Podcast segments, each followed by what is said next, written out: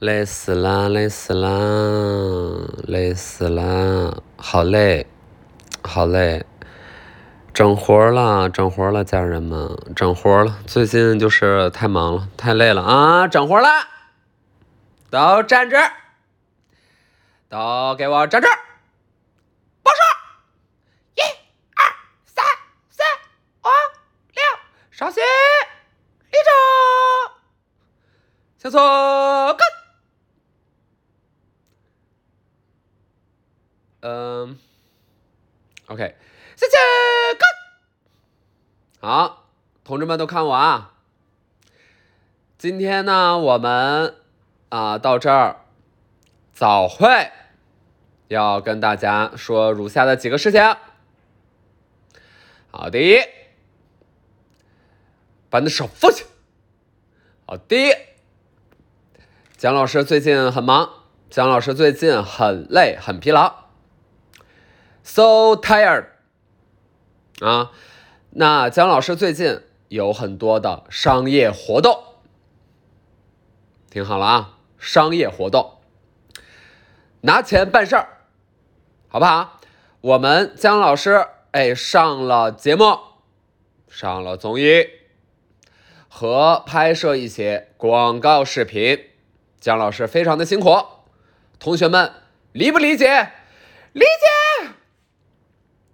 姜老师最近这么累啊，还仍然孜孜不倦的进行一个什么内容产出？没错，姜老师这么疲劳的情况之下，仍然不忘把最优质的内容送给大家。你们说姜老师棒不棒？棒！喜不喜欢？喜欢！我听不见你们的声音，喜欢！姜老师最近拍了一些广告，由姜老师的同事们提出了视频的方案，聊天，聊天为主，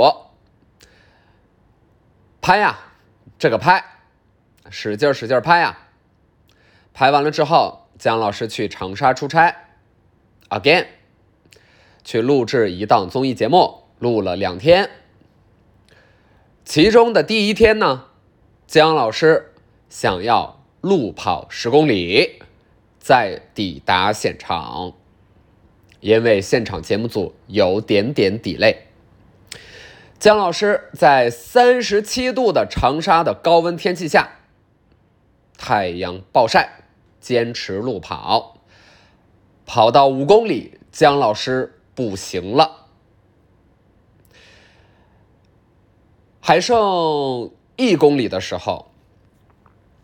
导演组打电话过来说：“姜老师怎么还没有到场？我们的节目马上就要开始录制了。”那一会儿，姜老师妆已经花了，顶着烈日，离酒店洗澡的房间还有一公里的距离，还有二十分钟之后，节目即将开始录制。所有的嘉宾已经是高朋满座，已经是啊。这个夹道欢迎了，已经是迎来送往，已经是网网网鱼网咖。好，姜老师离酒店还有一公里的时间，被节目组催。然后姜老师本来已经非常的累了，但是他仍然坚持。于是他怎么样？他岔气了，他岔气呀！他眼看着酒店就在前面，离自己无非只剩五六百米的距离，可是怎么到怎么跑也跑不到，像是遥不可及的彼岸，开出花来。痛苦、绝望，一些绝望的要素体现在我们的表演过程当中，表情无法控制。控制不了，绝望啊，疼啊，岔气儿，难受，渴，累，热，面红耳赤，心跳加速，最终还是抵达了，因为节目组又抵累了，感谢节目组，感谢节目组。好，姜老师第一天，第二天呢录制，姜老师觉得说量力而行。咱们不要做啊一些明知道做不到的事情，放弃了，不跑了，坚持录制，从下午两点来钟一直录到早上四点来钟。姜老师辛不辛苦？辛苦。姜老师不辛苦，啊，辛苦的是台上的表演嘉宾们。一个舞蹈的节目找姜老师来，为什么？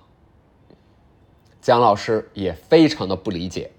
啊，台上全是舞蹈的嘉宾，大家啊青春洋溢，说学逗唱。姜老师坐在板凳上，轮到他该发言的时刻，美言几句。小伙子跳的不错，小伙子前途无量。小伙子，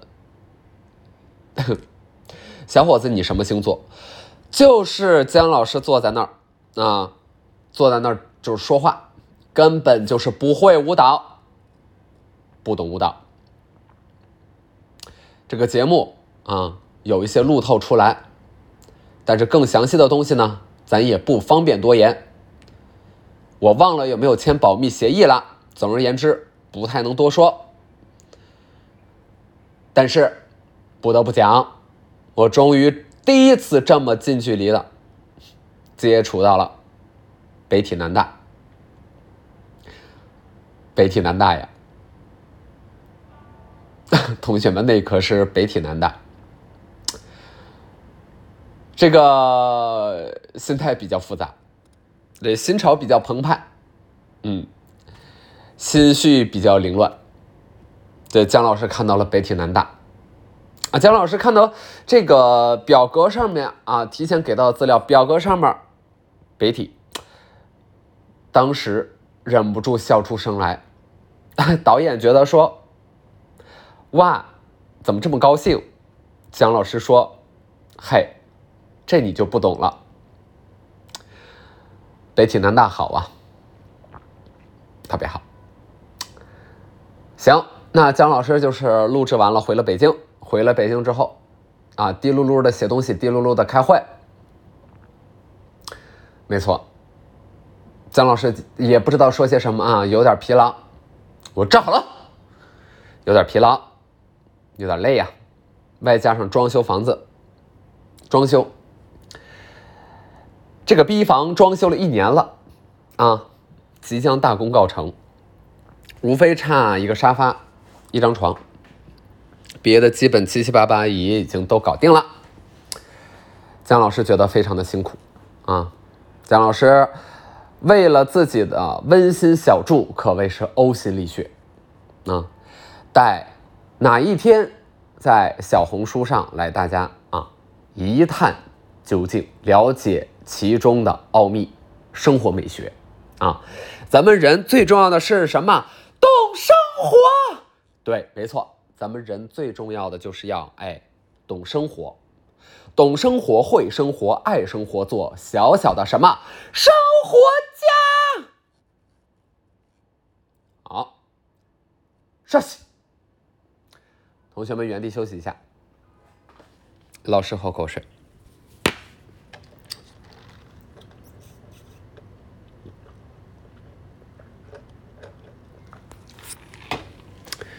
那我就给大家分享一下我这个买的这个 B 房吧。有一个政策，大概是叫三二幺还是三什么什么，就是在几年前的三月份推出了一个关于住房的政策。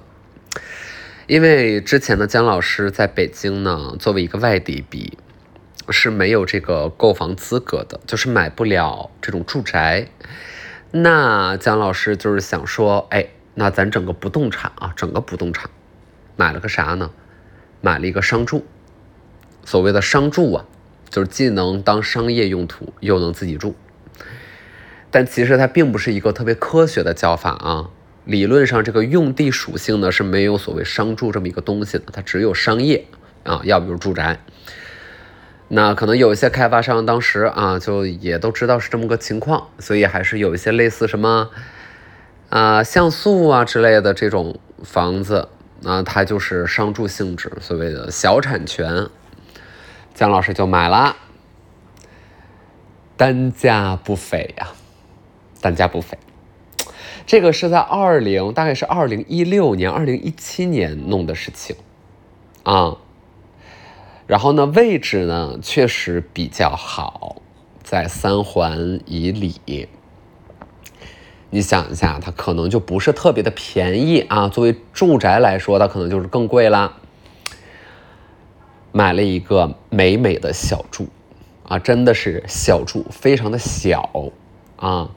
但是小归小，它单价在那摆着呢。你乘乘平米数，那也是一大笔钱。那姜老师也没有那么多钱，姜老师就是再写公众号也写不出那么多钱来啊，就是没有卖一些什么 IP，所以姜老师就是贷款了，嗯，贷款给自己买一个嗯小房，挺好的，挺满意的，挺幸福的，觉得自己。啊，在二十多岁的时候，北京你甭管怎么样能买个房，是吧？很好，很幸运，很幸运。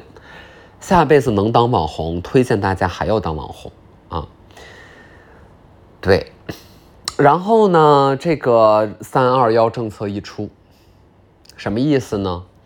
商住房不能用于个人买卖。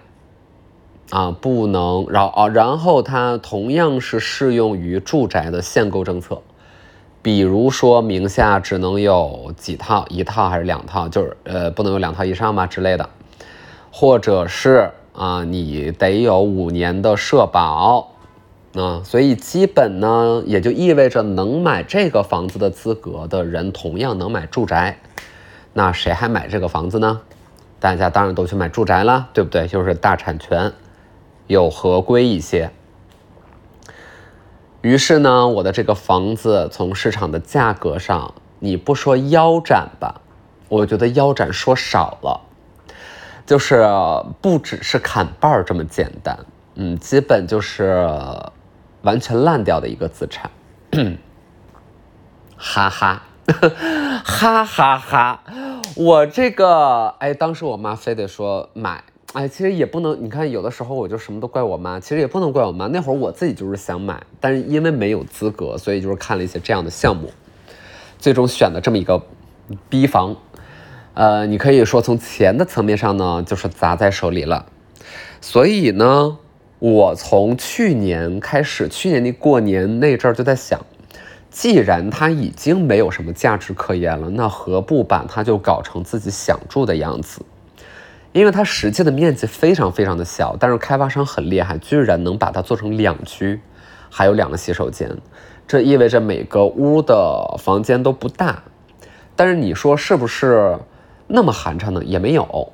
所以最早呢，我是从米味出来之后，我们当时那个办公室，就是我们这几个做透明人的这些人，和刚开始做仅三年可见的这些人，包括春夏那条片的这些人，我们就是在这个屋做的。好，然后呢，就是后来就是也租出去了，怎么地？但我就想说，反正也卖不出去，那就自己改吧改吧，自己住吧。嗯，如果就是能在这常住的话，其实也不用再租别的房子了。啊，从去年开始就开始爆改啊，爆改就是把所有墙都打了，呃，两居变成开间儿。两居变成一个开间儿啊，就是不要两居，我就要一个开间儿。我是连一居都不要，就是没有墙，别有墙，不用。呃，因为就自己嘛，所以就找设计师。设计师也是之前合作过很好的伙伴，弄弄挺好，弄挺幸福。然后后来呢，装修这个事儿吧，我真的就是嫉妒每一个装修顺利的人，因为我身边也大概是有这样的人的。不过我听说的，包括我自己，绝大多数的装修故事都是充满了血与泪和金钱的教训。因为比如说，我举个例子，当时施工我们得找呃工头嘛，就是把这个项目包出去，包给他们去干。碰上疫情前后很难施工，这个我们就不讲了，这也不怪他们，对吧？但是呢，无论是装修的质量、装修的时间进度、节奏、用料的选择。啊，还是和我沟通和反馈都无比掉糟，就是差的一批，非常非常的糟糕。那为什么选他们呢？原因是报价便宜。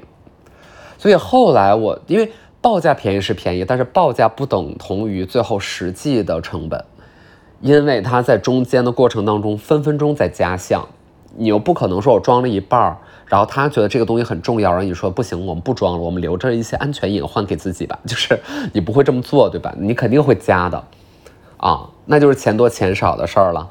然后你又知道说所有的料都是通过他们去定的，他在这里边有差价，其实也正常。嗯，毕竟你省了一些事儿嘛，你也愿意支付这个差价。但是如果这个差价已经离谱到你后来打听是以一个非常夸张的倍率去赚取的，你心里多多少少也会有点不平衡，对吧？所以另外一个材料就是能自己找就自己找。后来就是我妈接管了剩下的百分之五十，很多材料就是她自己找的，成本就是瞬间压的，一下就压的特别低。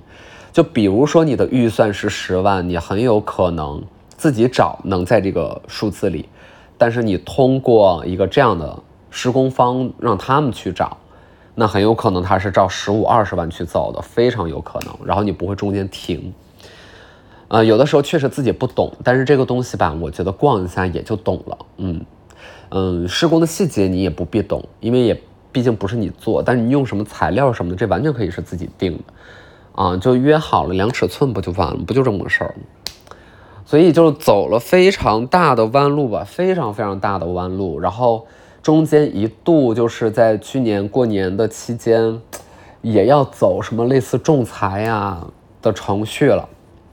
后来了解到这个施工团队，嗯，资质也很糟糕。其实我们可能之前没有做好功课吧，呃，选了一个不靠谱的对象。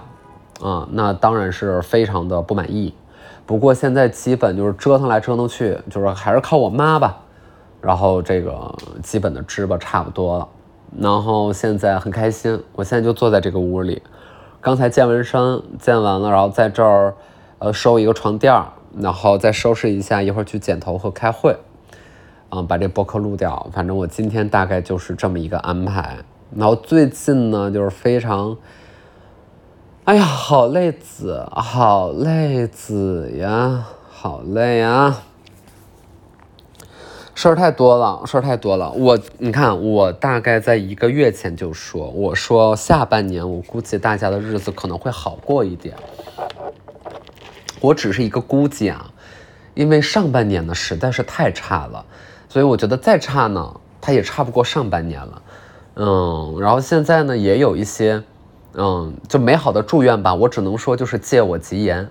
嗯，现在也有一些迹象，我感觉，嗯，大家的生活可能要往嗯常态、常规的的节奏去恢复。然后包括我自己的工作也忙了起来，就突然间会有很多的事情要去做了。嗯，我觉得挺挺挺幸运的吧。就是现在谁如果再跟我有任何的合作，我就是。因为原这我跟我原来心态不一样，可能就还是这么长时间，呃，我们的行业变得没有前两年那么舒适，那现在心态肯定就会往更 humble 的方向去转变吧。我觉得人高高低低可能就是这个样子，嗯，但我觉得保持谦虚也挺好的，嗯，没啥。然后再呢，就是八月我可能会参加一个跑步的比赛，一个赛事。反正就是我在跑圈的朋友，他要参加，他问我参不参，我就当时想都没多想，我说参呗，啊就答应了，嗯，然后呃是几个人一组的这种，然后跑前我也没有，我现在还没有进入到正式的训练，我昨天刚跑完一个十公里，但是中间停了至少有五次，非常非常难以坚持，因为实在是天气太热了。嗯，然后速度也没有控制好，所以到最后跑的呢就很糟糕。嗯嗯，就是挺久没跑了，最近想要抓紧补一补。我为什么，比如说这上半年这么爱运动呢？运动这么多，主要就是因为没事儿做，因为很闲。很闲，然后 DV 计划，你说一周一期，再怎么拍呢？他也不至于每一天都在忙这个事儿，对吧？毕竟很多工作都是我同事完成的，嗯，我就是拿 DV 去找人而已，所以就比较闲。但是现在呢，就面临就是你知道我我现在就有一个问题，比如说今天早上呢，我也有理由去开这个会的，但是呢，又实在是想去健身，所以有的时候我我运动的时间就会跟工作的时间打架。我有的时候经常会好奇，就比如说公园里那一些工作日下午或者上午都能够在那跑步啊、运动啊。包括健身房的工作日，就是永远有人。我想说他们在做什么工作呢？他们是不用上班吗？嗯，然后又转念一想说，哈哈，难道我不也是吗？不然我怎么看见的人家？呃，就是我现在属于一种就是薛定谔的班儿。这个班不班呢？主要是看看什么呢？就是一个不好说，一个叠加 type，就是既既班又不班。呃，你要说我不上班，我是一个那种不上班的艺人，有活干活，没活闲着，那我就是铁定不是。毕竟花店的工作呢，也有很多机械性的，我也要去完成的。但你要说我班儿呢，那我确实不是那种早上十点不打卡，我这周呢得扣两百，嗯的那种班儿，那也也不太是。嗯，然后就从忙碌程度来讲呢，也不好说谁更忙一点。嗯，我觉得这个东西没有必要跟别人比，嗯，嗯，真的完全没有必要跟别人比。我也就是打算放弃了这件事儿。就是原来原来的我呢，很愿意证明自己是努力的。其实有的时候我不是故意在给别人讲，就比如说谁问我，谁呃采访我或者什么的，就我可能会比较呃愿意去说我是一个怎么努力了，然后哦我很累啊。嗯，我会发现那个东西是在给自己着吧，就是这这句话其实更多是给自己听的，就是觉得说，哎，怎么着我这日子就算没有功劳也有苦劳了，对吧？就是我起码可以，呃，把把原因，就是如果我失败了，就会把原因都推给外界，因为你努力了嘛，你没有说偷懒，所以到最后如果结果不好的话，那多多半也不是你自己的原因。啊，发现原来原来的话呢。很多努力是讲给自己听的，倒不是你觉得说我就该努力，或者说我呃有的工作它不适合特别努力。比如啊，比如我发现我如果近期在做新的内容，无论是拍 DV 计划，还是录播课，还是写词，还是写东西，就是都一样。我发现不能太。累，嗯，就是我，因为没有没有什么生活体验呢，没有什么新的见识，然后都是重复性的工作，会导致我没有东西可写，就是我没有机会去体验情感，我没有机会去游山玩水，对吧？我嗯没有这些机会，然后我也搞不出什么东西来。因为我前二十年的生活素材基本都被用光了，然后这就是我近期最大的恐慌。嗯，所以有的时候我觉得关于努不努力这事儿也辩证的看，就没有人要逼一个创作者，你每天要用十六个小时去工作，就他可以这么工作，但他知道这不是唯一的一个方式。因为对我来说，我现在没有关于比如说某一个小说的一个巨大的架构，我就往里填就可以了。情况之下，我更多还是在分享自己的当下的感受。那我当下没感受，我就只会陷入到陈词滥调。比如说，我非常明确的感受到，近期由于 DV 计划的拍摄对象往往都是艺人，然后讨论的内容走向有很大的雷同和相似性。嗯，就会使得我觉得它可以变得更好一些，但这个不是嘉宾的问题。即便嘉宾是同一个行业的，我觉得更多是我的问题，因为我的思考路径就还是那样，就好像想不出什么新的、更有趣的和特别的的的的走向了。嗯，虽然这样的话，我觉得还是比很多人做的要好，但是我对自己毕竟要求比较高。呀，然后呢，呃。对，就比如说啊，比如说就是去海南这个事儿。去年去海南，我在博客里经常讲，啊，因为去的也比较频繁。但是你想呢，就是我有的时候经常后悔，因为去年的下半年我是很爱偷懒的，我经常去那儿玩儿，然后把工作丢在后面不放。但是呢，通过那几次，我就是带回了这么多期的播客，讲了一些什么海胆的故事，if you remember，写了一首歌词，然后在网易云上什么一个什么当当单单曲什么什么榜拿了个第四，跟朱静熙的合作，就是在那儿的一个体验，导致我写那歌词，第二天我写这歌词，呃，然后那会儿是我想想，正好是陈曼。他因为一组迪奥的片子，然后有很大的争议。我在公众号写了一下这个事儿，我的一点点浅见。然后当天就是那个文章的数据也特别好，你可以说就是光速的十万加。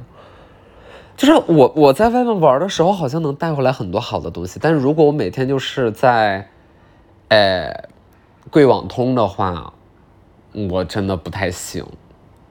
就如果我进入到重复的生活模式里边，没有什么新的见识和和突破，我我是做不了的。就是没有旅过游的人是当不了旅游博主的，嗯，就是这个意思。呃，所以就比较纠结，就比较难，就比较难。然后秦岭跟我说，秦岭六月的时候跟我说，说你七月的上上旬可以去玩一下，然后。现在已经上去了，然后我们看了一下时间表，发现玩不了，因为要干活那咱们就干吧。嗯，毕竟这个房子就是跌了这这么多，我们看就是用赚什么钱去还这个贷款，太可笑了。为什么永远在欠钱呀？为什么就是我永远在负资产？就是为什么永远在欠钱？不要贷款了。如果下一次我真的要干点什么，我真的不想贷款。贷款真的心理压力很大，要不就别买了，对吧？哎呦，真的是贷款真的好累。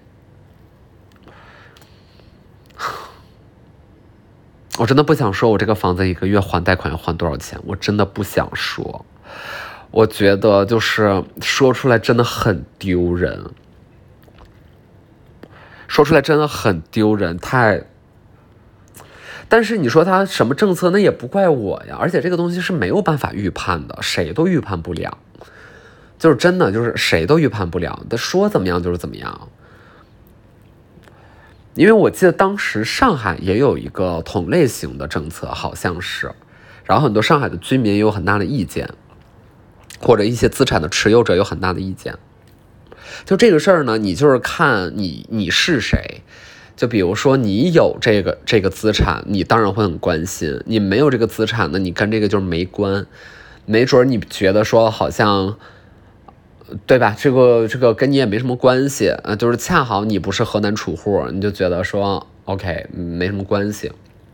哎呀，好了，我这个也不应该举举例子举到那儿，就是他俩性质也完全不一样，嗯，好吧，就只是说风云变幻，变幻莫测，然后嗯，就没有特别多的东西是确定性十足的，就确定性十足的可能是我们应该热爱大自然，我觉得这个没错了，这个就是放什么时候都挺对的，能去玩玩就多去玩玩，你像我的同事近期他们。出去啊晃悠，去南方旅游什么的，还还挺多的，好几个，陆陆续续去玩，就去吧去吧。我寻思你工作也没有那么忙，你要请假，你不管我要要钱，那你就去呗，嗯，所以有机会还是能玩就多玩吧，嗯，能玩多玩吧。确定性的东西真的太少了，轻易的不要因为自己现在处在一个你觉得上升的趋势里，就着急带一个。哦，从信心层面上没有那么强的款，对这个是我可以提醒给大家的，就是，呃，就即便比如说你在大厂，你的月收入很高，然后你可能就会动很多念头，就会有一些我要提前安置一些车呀、房啊，你可以，但是如果要动很大的一笔贷款的话，这个事儿一定要特别特别的小心。嗯，就是很不好说的，嗯，非常不好说。我自己就是一个例子，嗯，所以也没什么的，也没什么的，嗯，倒是都能过去了，希望如此吧。然后希望就是下半年呢，能对我们所有人温柔以待，好吧？那就这样吧。那我们，呃，跪下！哎，同学们都跪下啊，跪下，解散。